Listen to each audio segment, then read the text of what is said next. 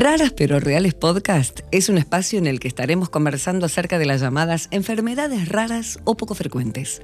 Abordaremos diferentes temáticas con capítulos exclusivos a cada patología, profundizando en sus características, tratamiento, diagnóstico y las últimas novedades del ámbito médico. Bienvenidos a Raras pero Reales. Es un gusto para mí presentarles al doctor Juan José Chaín, médico pediatra, hemato-oncólogo infantil del Hospital del Niño Jesús, San Miguel de Tucumán. Hacia allá nos vamos, hacia Tucumán. Hola, doctor Juan José, ¿cómo va? Bienvenido. Hola Karin, eh, muchas gracias por la invitación y la verdad que es un gusto para mí estar acá con vos. Bueno, sabemos que es un momento muy particular en el área de salud en esta época, así que apreciamos que nos puedas dar un momento para charlar, en especial esta vez acerca de algo que realmente conoces muy bien en tu trabajo diario, la enfermedad de Gaucher. Primero me gustaría preguntarte, ¿qué es la enfermedad de Gaucher? Gaucher, Karin, forma parte de un grupo de enfermedades denominadas de depósito. Y este depósito ocurre porque el paciente nace con un déficit de una enzima y esta enzima se encargaría de metabolizar esa sustancia que se deposita. Particularmente en Gaucher, la célula objetivo que tiene en el cuerpo eh, de nosotros ¿sí? es un macrófago. Y para tener en claro, el macrófago es una célula que está en los diferentes sistemas de nuestro organismo. ¿sí? Y esta enfermedad tiene predilección por algunos sistemas en particular como por ejemplo lo es la médula ósea. La médula ósea, para que se entienda, está en el centro de todos los huesos de nuestro cuerpo, ¿sí? Y es ahí donde se generan los elementos formes de la sangre, eh, los glóbulos rojos, las plaquetas, los glóbulos blancos.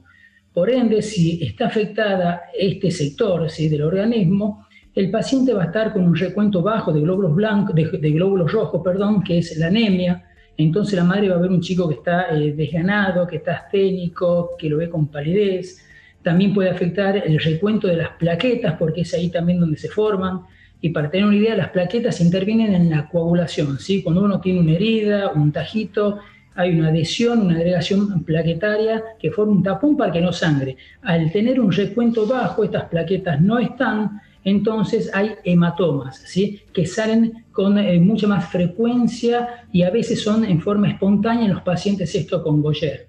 Otro sitio también que afecta a la enfermedad de Gaucher es el hueso. ¿sí? El hueso y este lo hace eh, con mucho compromiso y es una enfermedad que es crónica y progresiva. ¿sí? Eh, por lo tanto, es un sector que va a estar tiene que ser muy bien estudiado y los niños empiezan con dolores óseos que son muy frecuentes y que salen un poco de los cuales el pediatra a veces lo quiere em, llamar como el dolor de crecimiento. Este no es un dolor bastante particular, así que despierta el nene de noche y por sobre todas las cosas que le impide el juego común del niño. ¿sí? Y también afecta a las vísceras, por ejemplo, el hígado y el vaso produciendo el aumento del tamaño de estos dos órganos. ¿Sí? Lo que se llama hepatomegalia si es el hígado y lo que se llama esplenomegalia si es el vaso. Clarísimo, Juan José. Por lo tanto, para repasar, eh, ojo con el sangrado eh, cuando no puede coagular bien, los huesos, el dolor y las vísceras, como bien decías. Es una enfermedad crónica y progresiva y es genética, ¿verdad? O sea, está en el cuerpo y puede despertar o no, porque también puede ocurrir que no se ve hasta mucho después esos síntomas en la vida. Así es, siempre, siempre tenemos que tener en mente, Karen que, que se trata de una enfermedad genética, o sea que esto el paciente no lo contrae, no lo adquiere, no se contagia, nace con la enfermedad del paciente, ¿sí? nace con la enfermedad. O sea, la va a llevar consigo toda su vida, toda su vida, y justamente el desafío, teniendo en cuenta que ya nace con ese déficit enzimático, es tratar de diagnosticarla lo más temprano posible. ¿Sí? Hay que tener en cuenta que esta es una enfermedad como te digo, genética y particularmente Gaucher, que tiene muchísimas mutaciones, se llama, que son errores eh, congénitos en la transmisión. Por lo tanto, el paciente va a tener en mayor o menor grado las manifestaciones clínicas, ¿sí? Para poder diagnosticarlas. Y esto lo puede hacer en muy precozmente, en etapa de la niñez, muy pequeños, y, o, como te decía, que era crónica y progresiva, que va apareciendo paulatinamente en la edad adulta, donde también tenemos que estar avesados con algunos signos y síntomas de lo que seguro vamos a hablar para poder arribar al diagnóstico de esta enfermedad. Juanjo, eh, ¿cuál es tu experiencia en general con la patología? A, través de tu vivencia personal has conocido muchos casos a lo largo de tu vida, pero algunos que pueden ser muy simbólicos y emblemáticos para, para el resto de, tu trabajo. Sí, sí, totalmente, Cari. Mira, si tengo que ser eh, realista, por ahí lamentablemente no, no tan buena. Yo creo que como experiencias, todas las experiencias son positivas, ¿sí? Pero cuando me tocó volver de, Buenos Aires en el 2008, eh, vi una paciente de 29 años, 29 años, una mujer, ¿sí? una mujer de 29 años que ya estaba esplenectomizada, eso que significa que ya le habían sacado el vaso, ¿sí? o sea, por el tamaño enorme que tenía se habían sacado. Era una mujer de 29 años que ya tenía un reemplazo de cadera, ¿sí? Y es una mujer que ya tenía también un reemplazo de rodillas. Yo creo que no hay más claro ejemplo ¿sí? de no haber arribado un diagnóstico en forma temprana para poder ofrecerle, obviamente, un tratamiento a esta mujer. Y si vos te pones a ver el recorrido que tuvo esta mujer, de acuerdo por la cantidad de médicos, al día de hoy que Natalia, se llama la paciente, o sea, me cuenta cómo sufría los dolores óseos de niña, ¿sí? Entonces pasó por muchos pediatras, por clínicos, por traumatólogos, imagínate, ya lo operaron dos veces, eh, cirugías muy cruentas fueron, y no teníamos el diagnóstico. Obviamente que hicimos el, diagnóstico ¿sí? este, de, Goyer, Natalia le pudimos ofrecer el tratamiento que corresponde, pero lamentablemente eh, vos fíjate que eh, ya con tanta secuela que tiene, con tanta secuela que eso a uno por ahí eh, lo moviliza, ¿sí? Lo moviliza. Y mira lo que te voy a contar ahora, ya yendo al otro extremo, que esto sí me pone muy contento contártelo. Eh, hace poquito con mi equipo, así en el, Hospital de Niños acá de Tucumán, vimos un paciente de 5 años, apenas 5 años de edad, que vino a hematología porque tenía un recuento plaquetario bajo, pero en el interrogatorio vemos que también tenía dolores óseos, fallo de medro, significa que no estaba creciendo bien, y el paciente le hicimos el diagnóstico de enfermedad de Goyer y esto lo confirmamos hace muy poquito, hace 10 días solamente. Entonces vos fijate cómo, cómo cambia, cómo le cambia el panorama a esta pequeña personita, ¿sí?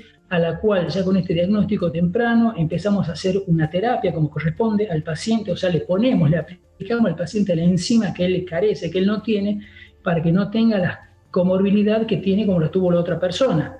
Esto Aparte es bueno porque la siento a la madre del consultorio y le explico por qué le pasaba al hijo lo que le pasaba, ¿sí? por qué tenía sus plaquetas bajas, por qué tenía sus dolores óseos, y también me sirve un poco para consejo genético y también me lleva a que lo revise a los otros hermanitos de él, que tiene tres hermanos más, eventualmente para descartar la enfermedad. No significa que los hermanos también la tengan, no, para nada, pero sí sé que si la tiene la enfermedad y la confirmo, también voy a iniciar una terapia en forma temprana, que es lo que corresponde a esta enfermedad. Yo creo que después de esto que te estoy contando, eh, eh, digamos, eh, cuando me toca hablar hacia diferentes colegas, cuando yo trato de que la consideren como una emergencia en dentro de las enfermedades de depósito lisosomal, ¿sí? Porque es tal cual te digo, si tengo un diagnóstico temprano y oportuno, yo sé que voy a empezar con una terapia temprana y le evito muchísima morbilidad al paciente. Eh, doctor Shain, hablando de enfermedades eh, raras, enfermedad de Gaucher en este caso, eh, la consulta temprana, el diagnóstico temprano cambia absolutamente y radicalmente la vida del paciente, por lo que comentás. ¿Cómo es la determinación? ¿cómo, ¿Qué grado de complejidad tiene saber que el paciente finalmente, bueno, se le puede descubrir esta enfermedad? o sea, dentro de los síntomas que tiene el paciente, lo que yo te contaba, que puede ser con un vaso grande, eh, patomegalia, eh, con eh, recuento de plaquetas bajas, anemia, etc. Vos fíjate que son síntomas que están comunes en otras enfermedades que son típicas, ¿sí? y que en cuanto a la etiología van a ser mucho más frecuentes otras enfermedades que la enfermedad de Goyer. O sea, como que se superponen los signos y los síntomas con otras enfermedades que van a tener la etiología mucho más frecuente. Por lo tanto, el médico, ya sea pediatra, clínico, ¿sí? tiene que una vez este, de diagnosticada la enfermedad prevalente, eh, mejor dicho, descartada esa enfermedad prevalente, por ejemplo, una mononucleosis, ¿sí? que también me puede dar plaquetas bajas, esplenomegalia, Si ya pasa un tiempo considerado y el paciente persiste con ese esplenomegalia, con ese patomegalia, con recuento de plaquetas bajas, abrir ese abanico de diagnósticos ¿sí? para ver cuáles pueden ser enfermedades de segunda línea y ahí entraría la enfermedad de Goyer. Doctor Chaín, te quería preguntar acerca de la prueba para realizar el diagnóstico. ¿Cómo es la determinación? ¿Es sencilla? Sí, excelente la pregunta, Karen, porque en este punto me gustaría contarte eh, lo sencillo de la determinación, lo cual eh, puede hacerse en cualquier lugar, ¿sí? con muy poca complejidad desde el punto de vista operativo y de la necesidad de materiales porque se trata de un papel de filtro que es muy sencillo. Eh, yo creo que los colegas que me están escuchando lo conocen porque es el papelito ese rectangular que tiene unos circulitos. Incluso vos quizás como madre lo viste porque es el papel con el cual le hacen la pesquisa neonatal a los chiquitos, ¿sí? a los bebés recién nacidos. Sí. Es exactamente el mismo. Y también acá me gustaría destacar porque es algo que en, el desarrollo metodológico lo hizo un doctor de, de Argentina, Chamoles, eh, para el diagnóstico de esta enfermedad y de muchas otras enfermedades de depósito lisosomal usado mundialmente y la verdad que este, puso, digamos, simplicidad en el asunto. Imagínate yo acá del interior, pensar en esta enfermedad que es considerada rara, poco frecuente, cómo hago el diagnóstico, que resulta difícil. No, no es para nada, ¿sí? Es tan solo pensarlo, tomar unas gotitas de sangre del pulpejo del dedo y la verdad que hay una logística que está desarrollada muy, muy bien para poder trasladar la muestra. El hecho que yo puedo tomar hoy una muestra que en Tucumán y que mañana esté en el laboratorio de Chamoles para ser analizada que todos los pediatras puedan saber eh, acerca de este diagnóstico es de vital importancia para nosotras, las mamás, los papás, los cuidadores de los chicos y quedarnos tranquilos en que pueden entender concretamente la enfermedad. Por lo tanto, la consulta pediátrica es vital en esto, ¿no? Sí, por supuesto, por supuesto que es vital. Yo creo que es donde hay que trabajar mucho es en la capacitación, ¿sí? en la comunidad médica en general, incluidos los residentes eh, hematólogos, los residentes pediatras, los pediatras también, por supuesto, los clínicos, los médicos generales y los médicos de familia. La idea es que tengan algunas pautas así diagnósticas, no es necesario que conozcan toda la enfermedad de Goyer, ¿sí? Yo creo que hay que dar en esas capacitaciones, que es lo que estamos haciendo yo creo hoy, algunas herramientas diagnósticas, ¿sí? Para que en esa red puedan quedar solamente los pacientes, ¿sí? Que se sospecha la enfermedad o eventualmente, si no se la confirma, se la descarta, que eso también es un dato importante porque creo que es, como te lo decía anteriormente, voy a pensar en otras etiologías que me confirmen la enfermedad que tengo. ¿De acuerdo? De acuerdo, por lo tanto podemos estar hablando de un subdiagnóstico importante hasta ahora, ¿no, Juanjo? Sí, sí, sí hay un subdiagnóstico. Eh, normalmente, digamos, como médicos estamos eh, siempre eh, acostumbrados a intentar a confirmar la enfermedad, ¿sí? Y acá más que nada, como te decía, tratamos de descartarla, ¿de acuerdo? En pensar en esa tríada que te estoy nombrando de órganos megalia, de esplenomegalia, esplenomegalia, plaquetopenia, dolores óseos, ¿sí? A partir de solamente eso, solamente eso, tener la sospecha pedir ese papel de filtro para poder hacer el diagnóstico lo más rápido posible, ¿sí? Y obviamente, si llego a tener el diagnóstico, le ofrezco la terapia de reemplazo enzimático que el paciente eh, va a tener muy buen eh, pronóstico con, con, su tratamiento. Hablando del subdiagnóstico, entiendo que en el país también debe haber desigualdades, ¿no, Juan José? Sí, sí, Karen, mira vos, eh, lo importante que es lo que te voy a comentar. Acá en el interior, ¿qué es lo que me pasó en Tucumán? Acá, según la incidencia y lo que dice la bibliografía internacional con respecto a enfermedad de Goyer, es que hay uno en 60.000. Acá, en una provincia que es densamente poblada, en Tucumán, somos un millón y medio, y yo esperaría tener con esa incidencia más o menos entre 22 y 27 pacientes, y sin embargo hay solo 6 pacientes Goyer. O sea que hay 15 pacientes por ahí que andan dando vuelta, quizás con manifestaciones clínicas no muy evidentes, pero el médico tiene que estar atento a esas aristas que hablábamos recién para poder llegar al diagnóstico. Y es más evidente aún, ya hablando de la región del noroeste, si querés, de alguna manera, Karin, fíjate que en provincias como en Jujuy, La Rioja, Catamarca, aún no tenemos diagnóstico, ¿sí? No hay pacientes con Boyer, obviamente que están, ¿sí? Nada más que hay que saber buscarlos, ¿sí? Diagnosticarlos para poder ofrecerle en forma temprana esa terapia que le cambia radicalmente la vida y la calidad de vida.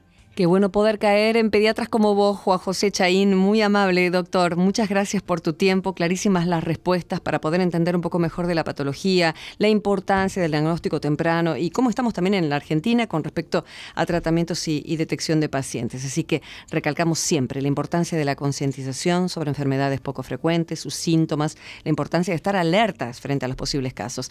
Gracias, doctor Chaín, eh, desde Tucumán para el mundo. ¿eh? Hasta pronto. Bueno, muchas gracias a ustedes, ¿no? Hasta pronto.